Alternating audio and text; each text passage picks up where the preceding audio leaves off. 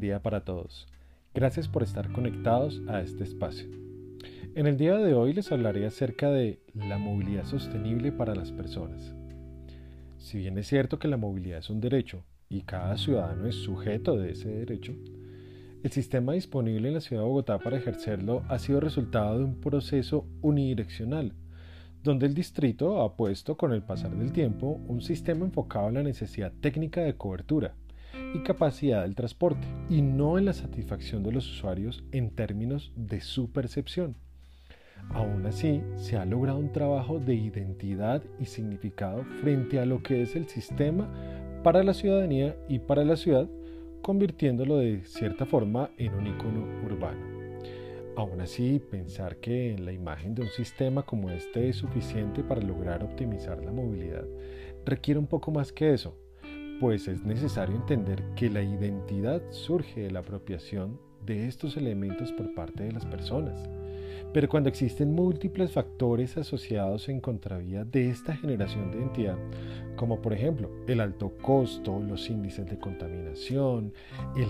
caso, espacio íntimo para la comodidad, entre otros muchos más. Hay un autor que me gusta mucho, Giovanni Vecchio, quien aborda el tema de la comodidad y de la democratización de la movilidad en la ciudad y aborda este mismo caso, el caso de Transmilenio en Bogotá, y nos muestra cómo los sistemas de transporte deben crear relaciones con las personas, permitiéndoles tener un espacio y lugar para el desarrollo de sus vivencias y de lo cotidiano. Eventos que no son plenamente percibidos en este sistema,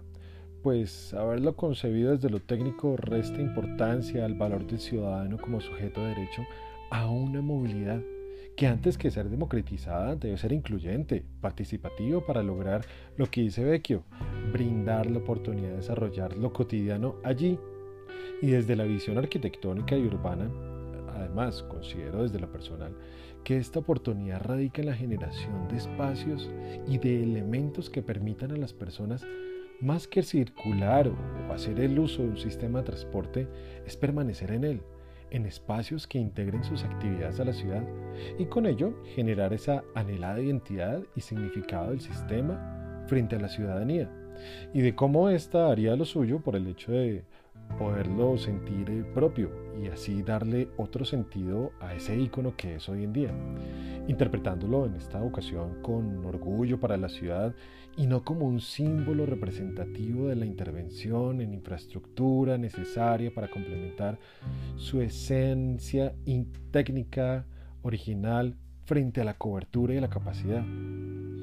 Lo anterior plantea un escenario en que el espacio urbano destinado para la movilidad y este sistema contengan las actividades y espacios necesarios para el desarrollo de lo cotidiano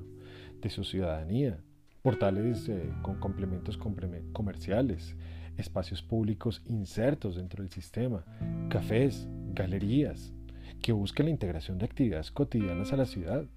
convirtiéndolo en sí mismo en ese eje articulador, y no en términos de conectividad, sino en términos de relación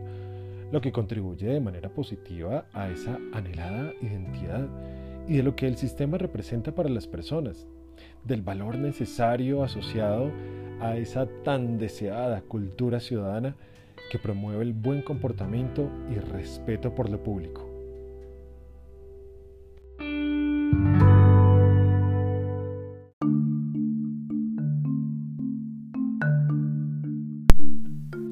Y bien, este ha sido un nuevo capítulo en esta serie de contenidos y temáticas que iremos abordando con el tiempo. Em, espero sus comentarios, también espero que podamos contactarnos y entablar una buena conversación, proponer debates a través de nuestras redes sociales. Pueden encontrarme en Instagram como arquitecto Hernán Osorio. Por ahora, muchas gracias a ustedes por su tiempo. Espero que tengan un excelente resto de día. Hasta luego.